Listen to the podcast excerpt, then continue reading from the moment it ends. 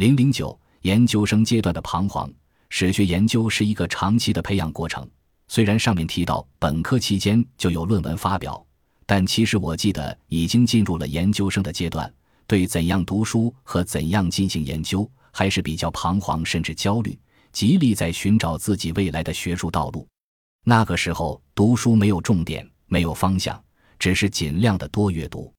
在研究生阶段，我的研究的重心已经从辛亥革命转向了清末新政。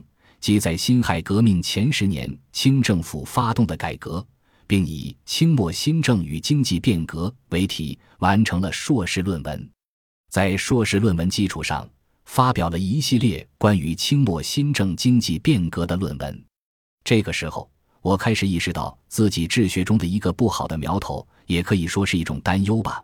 自从进入学术领域，自己的兴趣、阅读和写作范围。都不过在辛亥革命和革命的前十年，我开始对自己狭隘的眼光有些隐忧，开始思考怎样突破这样一个极小的格局。以今天的眼光来回顾那段时期，发现了一个极为有趣的现象：虽然那个时候我研究的是大题目，但是格局却很小；而今天我集中在比较小的题目，但自我感觉格局却大多了。因此，一个人的眼光经常和他的兴趣联系在一起。如果对超出自己研究范围内的知识和信息都没有兴趣，可能就是创造能力降低的一种征兆。那么，就需要通过阅读来打破这一局限。读研究生期间，我继续在那个线装书库翻阅各种杂书，记得包括成都尊经书院所刻印的各种木刻版的线装书籍。尊经书院成立于同治年间。是当时的四川学政张之洞支持设立的，在义和团运动以后的清末新政时期，将锦江书院、尊经书院与四川中西学堂合并，成立四川通省大学堂，及后来的四川省城高等学堂，也是四川大学的前身。那个时候，我的兴趣在四川的教育史，所以书库里面所藏的《创建尊经书院记》也仔细阅读过。还翻阅了张之洞的《书目答问》等，我还关注清末四川的改良运动，如在尊经书院的宋玉仁和他出版的《蜀学报》，还利用一个暑假写了一本小册子。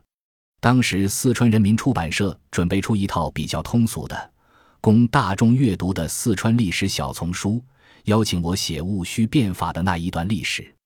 那个时候居住条件有限。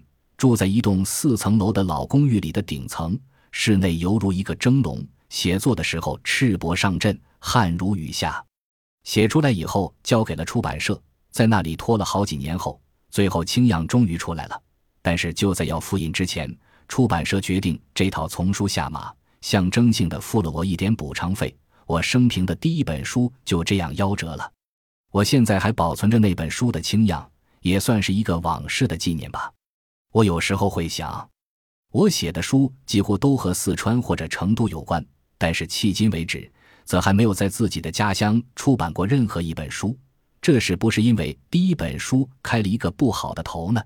另外，在这个书库还保存有大量的近代著名人物的文集，如《曾文正公全集》《张文襄公全集》《左文襄公全集》《李文忠公全集》等等，都是经常翻阅的。研究中国近代史，这些文集毫无疑问都是必读书。